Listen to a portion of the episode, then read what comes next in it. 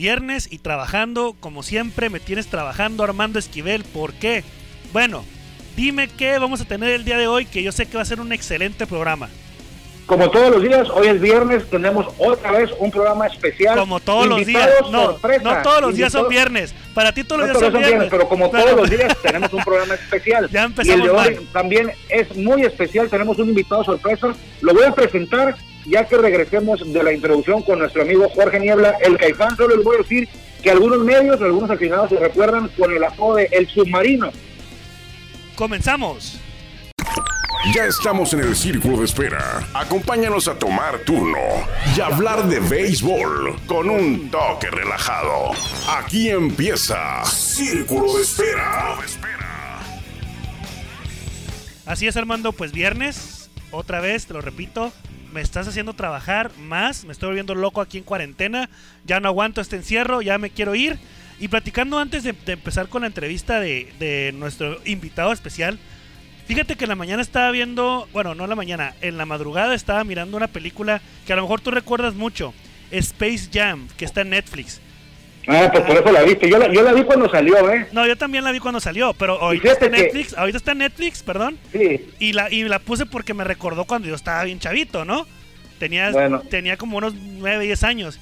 Pero entonces... Fíjate lo que son las cosas, lo que son las cosas. Ahorita que bajé para hablarle a Hugo Castellanos hace por ahí de 15 minutos, y ya dije el nombre, no puede ser. No te preocupes, no te preocupes, ya nos está escuchando. Es nuestro invitado el día de hoy, Hugo Castellanos, la regué aquí, se me fue el nombre, pero no le Hugo Castellanos, uno de los jugadores, yo creo que el único, o uno de los pocos que estuvo eh, con Toro de Tijuana en el 2004, las tres etapas de Tijuana, luego estuvo con Potras, y luego en el 2014, cuando regresa a Tijuana a la Liga Mexicana de Béisbol, él no llega el 2014, pero llega el 2015, venían Pericos de Puebla, y lo que son las cosas, aquí en Tijuana, fueron sus primeros pasos en la pelota profesional en México, en, Tijuana. No sé si debutó aquí, pero creo que fueron sus primeros años. Y aquí se retira. Su último equipo en la Liga Mexicana de Béisbol fue eh, Toro de Tijuana. Ahora rato hablaré del Space Jam, pero por lo pronto quiero darle la bienvenida porque ya me adelanté yo a mi amigo Hugo Castellanos. Hugo, bienvenido al Círculo de Espera, ¿cómo estás? bien, bien, un gusto saludarlos nuevamente. ¿A ti también te gustó la película no? Sí, claro que sí. Claro que sí, todo fue De, la, época de nosotros. y ahorita se está de moda más por lo que está pasando nuevamente de, la, de las series de, de Last Dance. Así es, yo lo que iba a decir yo es que cuando bajé hace 20 minutos, eh, mi esposa y mi niña me estaban viendo la película de ahí se me fue el nombre, adelanté la sorpresa del nombre de Hugo Castellanos, que usted lo recuerda, amigos, en el 2004, esa temporada de todos, cuando todos llegan a la Liga Mexicana de Béisbol, provenían, precisamente venía el equipo de, Nuevo Laredo y Laredo, eran las Tecolotas, que se convirtieron ese año en los Toros de Tijuana. Hugo Castellanos nació en esa área, de hecho vive por ahí. Pero yo le quiero preguntar primero, Hugo, ¿dónde tú, o sea, una de tus características principales era que tirabas por abajo del brazo? Siempre te conocíamos así, de hecho, por acá te decían el submarino, porque tirabas su pelota submarina. ¿Dónde y por qué aprendiste a lanzar por debajo del brazo? Y se puede también, ¿quién te enseñó a, tirar así? Claro que sí, mira, esa fue una, una forma pues, peculiar, ¿verdad? De, que se me dio de lanzar. Yo debuté en el 98 tirando como normalmente, como tiran todos, lanzando por arriba del brazo. Pero pues uh, las situaciones, ¿verdad? Que en ese, en ese tiempo uno siempre quiso llegar a llegar lejos, llegar a ser alguien especial dentro del béisbol. Eso fue una de las cosas por las cuales siempre estuve luchando para tratar de lograrlo. Y en su momento, pues yo veía que sí tiraba, tiraba a una velocidad eh, muy muy por encima de, lo que había en ese momento en el averaje, pero aún así mi, vista, mi visión estaba en llegar a Estados Unidos, pero pues yo no tenía esa velocidad que pedían los scouts para poder estar acá en Estados Unidos y poder hacer una carrera. Entonces, un año hubo que uno de mis, de mis compañeros veteranos del equipo, Luis Enrique Huerta, Gerardo La Polorita Sánchez y Marco Antonio Cruz, mis compañeros me dijeron que por qué no trataba yo de tirar un picheo por un lado del brazo, un slider, ya que por arriba del brazo no podía tirar yo slider, y nada, mi picheo rompiente que era la curva. Y en, ese, en, esa época el picheo slider era el que estaba en su momento, su apogeo, como ahorita la recta cortada. Entonces, pues me dije que sí, que yo quería tratar de hacer algo pues para poder venir a Estados Unidos. Yo necesitaba un picheo que me pudiera hacer sobresalida a, a diferencia de mis compañeros la sorpresa tan grande fue que al tirar un picheo rompiente por un lado fue, tan tan bueno el picheo ese que el mismo catcher Antonio Cruz me dice, flaco, eso es el picheo que te va a llevar a, ganar juegos, a triunfar.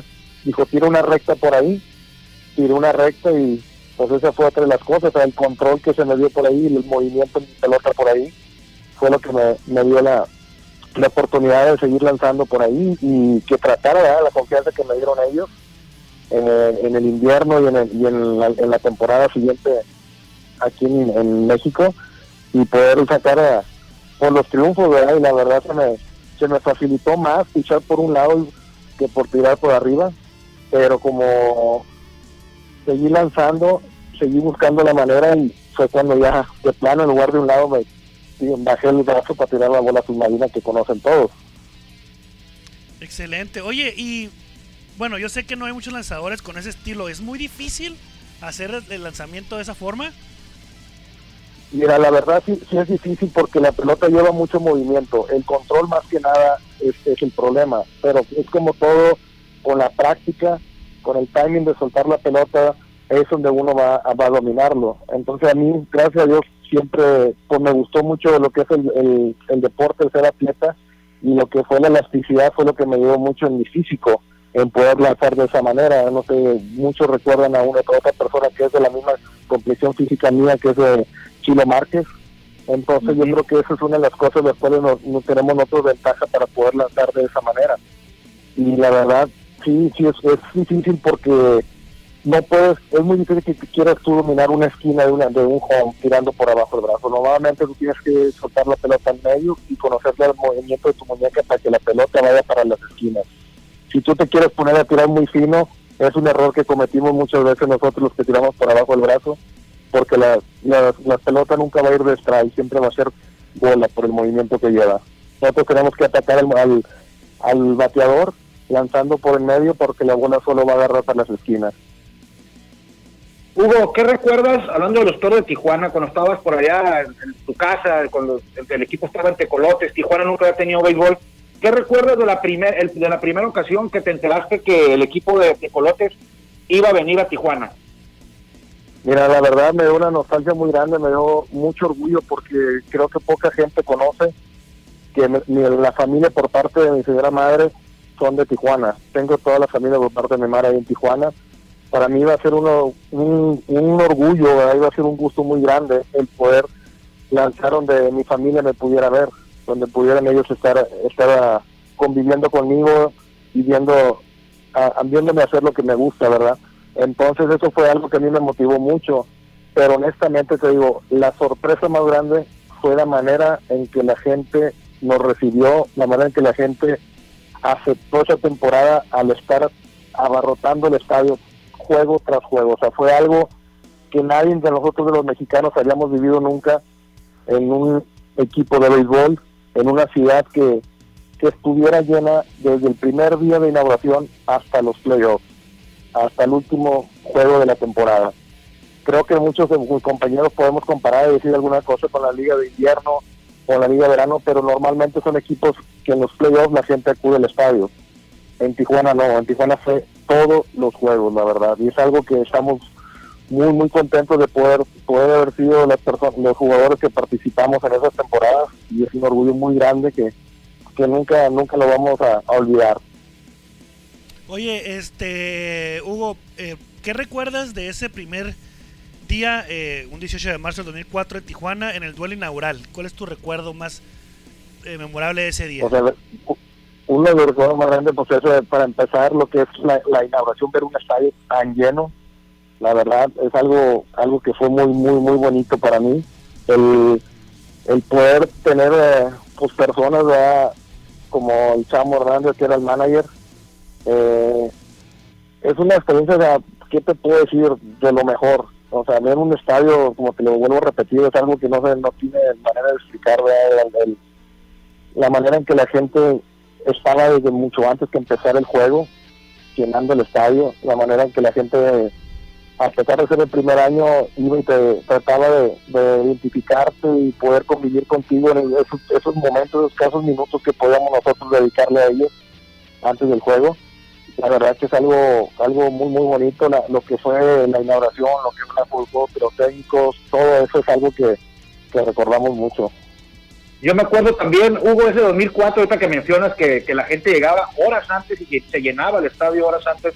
Me acuerdo que no estaba parado en el dugout de visita, íbamos a jugar, eh, hoy nomás íbamos, yo ni jugaba, pero bueno. Tú no jugabas en las, no lo juegan en las canicas, Armando, por favor.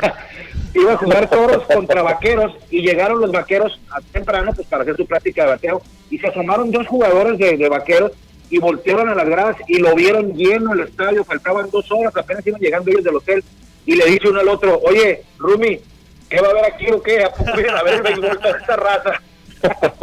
Así estaba, Sí, así estaba, es, así se así ponía en el es. 2004. Yo, o sea, yo no lo he vuelto a ver eso. El estadio lleno dos horas antes, e incluso ahora en el 2018-19. En el 2004 era, era una euforia. Eh, ¿cómo, se sentían, ¿Cómo se sentían ustedes también, Hugo, eh, como jugadores que marcaron un precedente? Porque yo recuerdo que en el aeropuerto viajábamos en, en traje, en el avión, o iban, iban bien vestidos en traje, todos los viajes eran en avión. ¿Cómo se sentían ustedes de hacer, haber sido tratados así? Así es, eh, eh, eso fue una de las cosas que, como lo podemos decir nosotros, Tijuana vino a evolucionar el béisbol en México, eso te lo puedo decir yo y la mayoría de mis compañeros. Los compañeros que venían a jugar en contra, eso era la plática de todos los días, que nos veían decían, oye, es que ustedes están en la gloria, es el paraíso, o sea, la gente, en la manera que te saca la adrenalina de tener un estadio lleno y todo, ¿cómo no te vas a tirar de cabeza? ¿Cómo no vas a querer tirar, pichar todos los días? Eso es algo que todo el tiempo lo vivíamos, el viajar nosotros con traje, algo que nunca se había visto dentro del béisbol, el eh, tener las maletas que teníamos todos, la presentación que nos, que nos teníamos nosotros an- ante, ante el público, era algo que la gente ya decía, ahí viene el equipo de toros de Tijuana. No decían, ah, ahí viene un equipo de béisbol. No, ya decían, es el equipo toros de Tijuana. Eso fue una, una cosa muy bonita, algo que yo le admiro mucho al señor Uribe, porque fue algo que, que él nos inculcó desde ese momento, nos dio la oportunidad de formar parte de esa de ese cambio dentro del béisbol, de esa trascendencia dentro del béisbol, y creo que se nos dimos cuenta, mucha gente nos empezó a criticar al principio algunos equipos como que no estábamos a la altura de hacer eso, pero cuál fue la sorpresa que para el año siguiente grandes organizaciones de toda la vida en, en la liga, por no decir nombres, les hicieron lo mismo a los demás jugadores. ¿Me entiendes? Entonces fue algo que, que la verdad Tijuana llegó para cambiar todo eso. Las mismas aficiones de otras ciudades veían cómo Tijuana nos recibía a nosotros todo- todos los juegos y empezó a, a pasarle eso un poquito a las demás ciudades. Gente de, de Tijuana que viajaba para la- el interior del país hacían los comentarios del- de la fiebre que vivíamos nosotros en Tijuana y eso mismo ayudó a que fuera un poquito más de afición a otros estadios. Oye, en el. eh, me, me- me extraña, me, me, me causa impresión lo que dijiste. Yo en el 2004 no estaba todavía ni en, el, ni en el horizonte de lo que eran los toros de Tijuana. Yo estaba. eh, yo soy radicado, bueno, radicaba en Ensenada, soy nacido en Ensenada. Sin embargo, sabíamos del equipo toros, pero pues nunca imaginaba eh, el, el equipo como, como pues tú lo estás mencionando, ¿no? Eh, ¿Qué diferencia hay eh, en el 2004 a la siguiente etapa de los, del equipo tijuanense que fueron los Potros en el 2005? ¿Qué recuerdos tienes de esa etapa tuya con ese equipo Potros de Tijuana? Mira, es es lo, es lo que te vuelvo a decir. Lo que pasa es que fue un cambio de directiva. Fue un cambio de directiva, pero de igual manera la gente es aficionada al béisbol en Tijuana. ¿Me entiendes? Al equipo que le ponga la gente es muy, muy aficionada al béisbol y es muy entregada. Con, la- con el equipo de, Potros fue lo, fue lo mismo en cuanto a la afición, pero hubo muchas cosas diferentes en cuanto a directiva. Pero la verdad es también de, es digno de apreciar lo que el ingeniero hizo en su momento porque venía de una etapa muy difícil que estaba pues la política dentro de la ciudad y, y en cuanto al equipo estaba de que si había o no había béisbol, el señor hizo un gran sacrificio por tener el equipo de béisbol, por darle ese equipo de béisbol a la ciudad, a la afición, a muchos de las, de las amistades de él, porque según tengo entendido, el señor siempre ha sido una persona de béisbol, patrocinando equipos a, a nivel amateur, pero el señor hizo un gran sacrificio, la verdad, y yo creo que esas fueron unas de las temporadas donde un poquito nos identificamos ya porque con la gente yo en, en- en lo personal tuve una gran temporada donde pude ser el pitcher del año.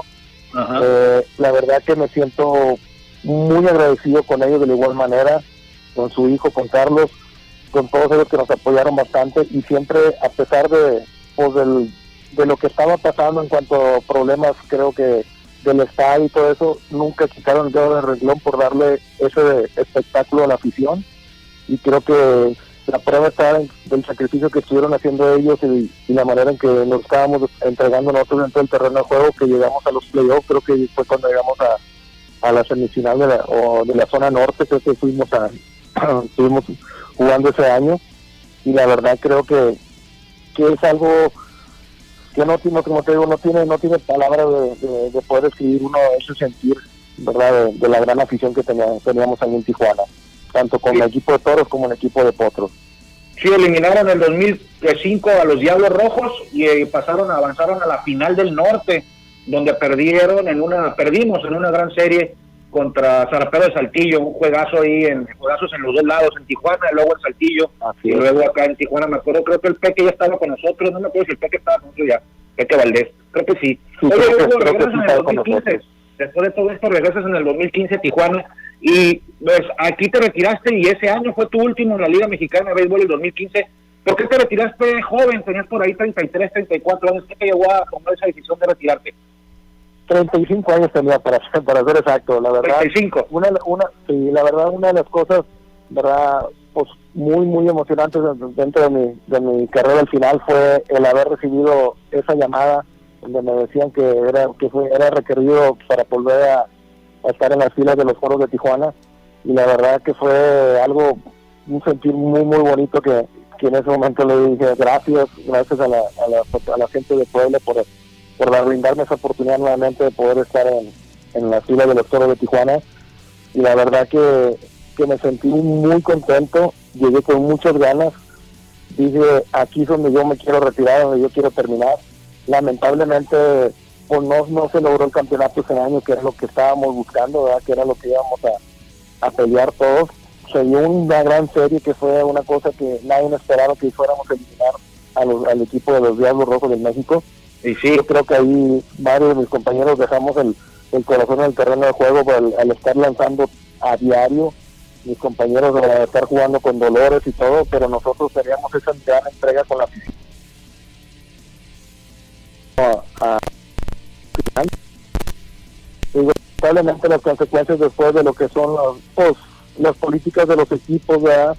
vino la famosa regla de que los pochos iban a contar como mexicanos, entonces pues ya honestamente los que estábamos ya en nuestra etapa de terminar nuestras carreras en el dentro del béisbol, pues fue un poquito más rápido, ya las directivas salíamos de estos equipos que tenían planes con gente ya de doble nacionalidad, entonces fue más difícil para nosotros encontrar una organización que nos fuera a dar el, mismo nivel que teníamos nosotros de, trato, ¿verdad?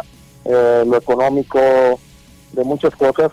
Entonces yo ya en ese momento me fui a otra organización en entrenamiento tratando de llegar a un arreglo con ellos. No lo logré llegar al arreglo que, quería yo para poder estar tranquilo, poder tener una buena temporada como me había gustado durante mi carrera estar todos los años para poder brindar un buen espectáculo, poder yo cuidarme, poder yo hacerme mi, temporada de una manera que, pudiera tener a la directiva contenta y opté por mejor venirme para acá para para mi casa dije ya ya jugué 20 años ya no no no tiene caso que esté aquí voy a estar sufriendo voy a estar esperando a ver si me pagan voy a estar inconforme no voy a estar a gusto. Entonces tuve otra oportunidad de poder trabajar por acá en mi casa y, poder eh, pues, tener más tiempo, convivir más tiempo con mi familia, que es algo que habíamos sacrificado mucho anteriormente.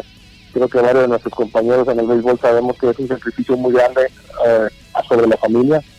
Entonces fue una de las cosas las cuales me, me dio por retirarme, ¿verdad? Me quedé con esa espinita de jugar uno o dos años más, pero créeme que al ver lo que pasó esa temporada con los, jugadores compañeros de doble nacionalidad y ver cómo estuvieron batallando mis compañeros mexicanos, creo que fue en muy buen tiempo eh, la manera de dar el, retiro y, no poder estar pasando por, por esos problemas que estuvieron pasando muchos de mis compañeros en cuanto en cuanto al trabajo de, de, estar en las organizaciones y estar batallando con, con eso, que hasta inclusive se dio la, la doble la doble ¿cómo se dice? temporada, ¿verdad? Ah, sí, el experimento el experimento de tu amigo Armando.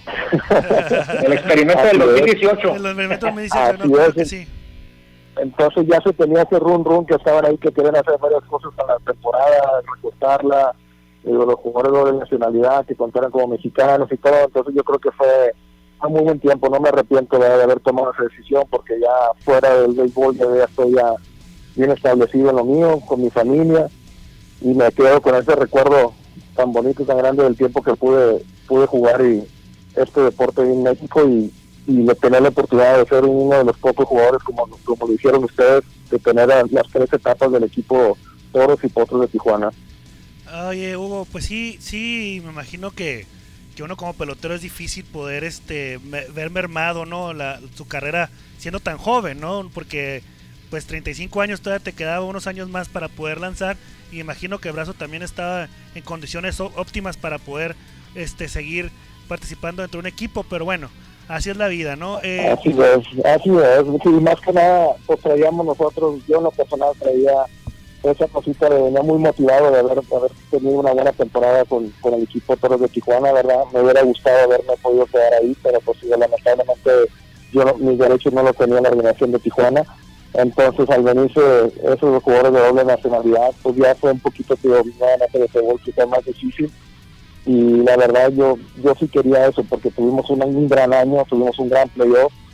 Y la verdad que eso es lo que me hubiera gustado seguir, como seguramente uno o dos años pero pues lamentablemente no se pudo, se analizó la situación, gracias a Dios yo creo que fue una, buena decisión, ¿verdad? Debido a lo que pasó después con el béisbol, pero pues estamos estamos contentos, ¿verdad? uno no, no va a quedar más atrás, estamos muy contentos y, muy agradecidos con, con el béisbol en México. Oye, Hugo, eh, bueno, sí, sí, tienes razón. Ese 2015 te hicieron nada más tres carreras limpias en 17 juegos, nada más. Andabas perfecto ese año por la etapa porque estuviste con Puebla la primera parte de ese año, luego con Toros de Tijuana. Oye, de los Toros del 2004, ¿con quién tienes contacto todavía? Eh, de los Toros del 2004, pues te puedo decir eh, con los jugadores. Aquí tengo en Laredo, tengo en Laredo, pero también tengo a Julio César. Hernández, que fue un gran que fue un gran jugador dentro del equipo. Tenemos por, por vía internet en las redes sociales, la mayoría de los jugadores estamos en contacto, la verdad. Aunque tengo un, poquito de tiempo que no, no he podido contactarlo, no he podido uh, saber más que lo último que visto que estaba de scout en, Japón fue del, gran búfalo negro de David White, que fue como un papá para todos nosotros, el que nos guiaba a la mayoría de los jugadores pero la verdad la mayoría de los jugadores estamos en contacto, quieras o no, el béisbol es, es, una familia muy grande, ¿verdad? fue muchos años, mucho tiempo que, convivimos todos y de una manera u otra siempre vemos la manera de, saber que estamos bien y saber qué estamos haciendo. ¿A qué te dedicas, Hugo, hoy en día? ¿Y vas regularmente a los juegos de tecolotes ahí en Laredo, en Nuevo Laredo? Fíjate que, fíjate que honestamente he tenido muy poca oportunidad. Creo que el año que vinieron ustedes, de hecho ustedes no pude verlos porque por lo que es el trabajo, dijera uno, ahora sí me levanto a las 6 de la mañana y salgo a las 6 de la tarde. Entonces, ahorita lo que estoy aquí es algo que, es lo que predomina aquí en la ciudad de, de Laredo, Texas, en la frontera, que es el transporte.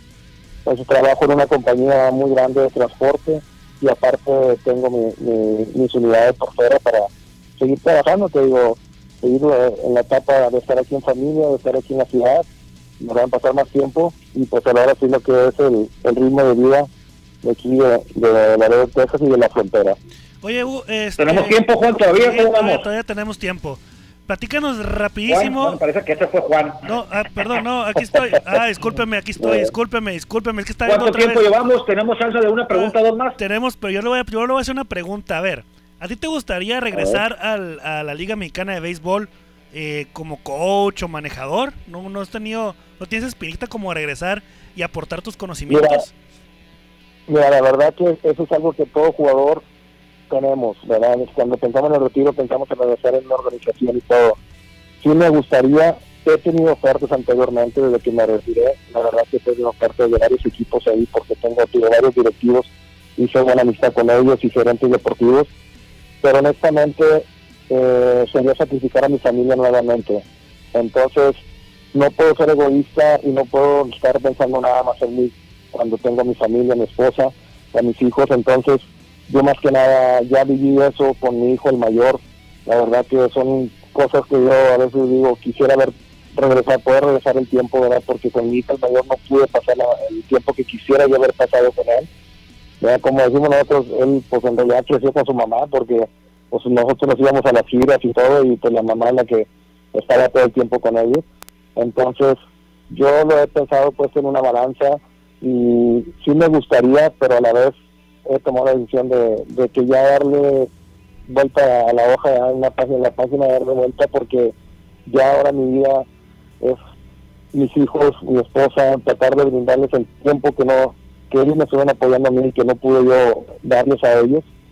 Y créanme que, que sí me queda ese gusanito, ¿verdad? Sí, cuando llego a ir una que otra vez a los juegos al estadio, trato de salvar a mis compañeros coaches y tratar de ayudarles ahí, el ver a los, a los, a los jugadores jóvenes ahí, tratar de decirles uno que otro tipo lo que pasamos nosotros que, que luchamos por, por ser uh, fuera de, los jugadores de montón, ¿verdad? Tratar de, siempre sobresalir. Y a veces te digo que no, sí he notado como que los jugadores jóvenes voltean y dicen, yo sé quién es que me está diciendo.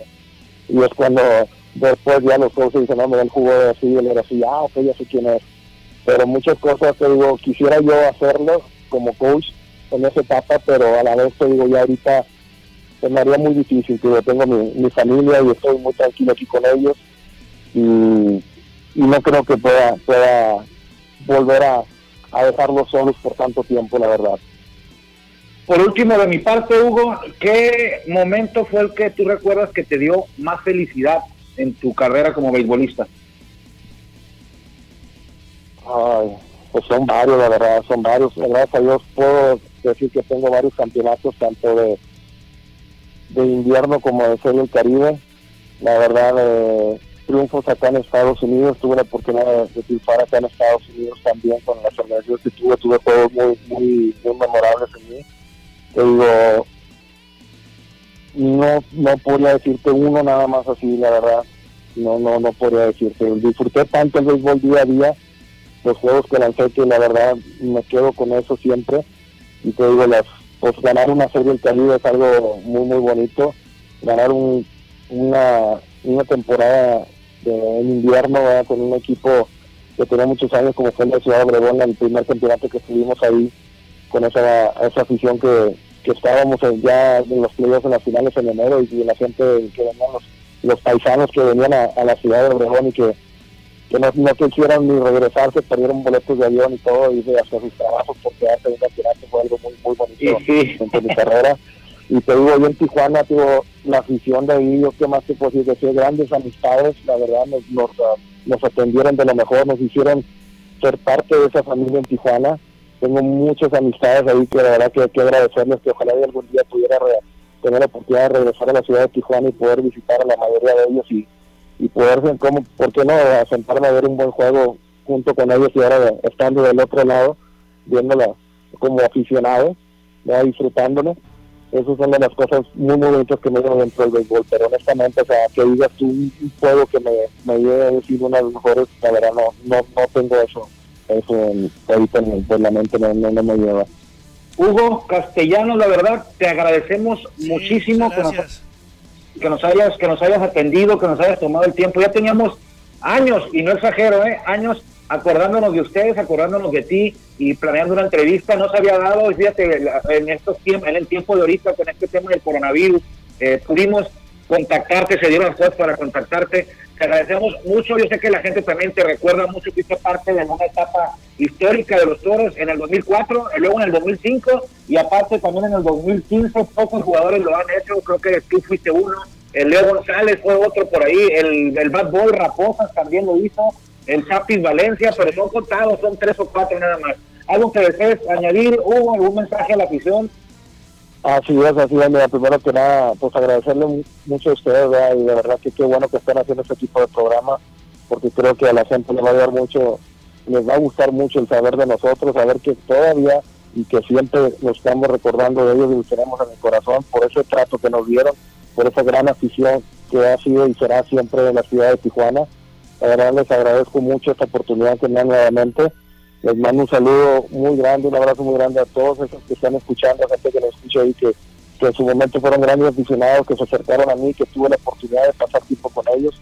Yo sé que tengo mucha gente en Tijuana que siempre me, abrió las puertas de su casa y créanme que siempre traté de dar lo mejor de mí, de poder dejarles ese buen sabor de boca para que en su momento cuando recordaran en un futuro sobre mi persona, sobre el, jugador, pudieran recordar cosas buenas y poderles llenar esa sonrisa en la cara de, que estuvieran disfrutando en su momento una actuación mía, en, la loma de Picheo.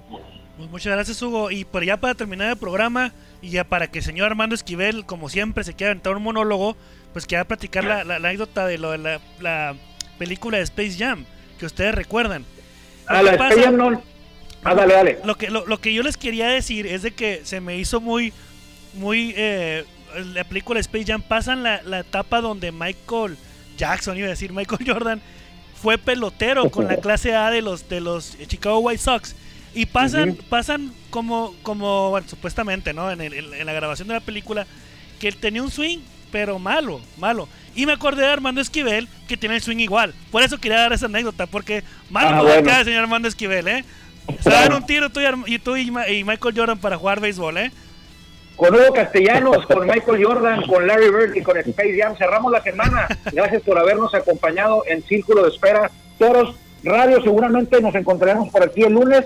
Gracias, Hugo. Gracias, Juan. Amigos, que la pasen muy bien. Saludos. Gracias por acompañarnos en el Círculo de Espera. Nos escuchamos próximamente. Círculo de Espera.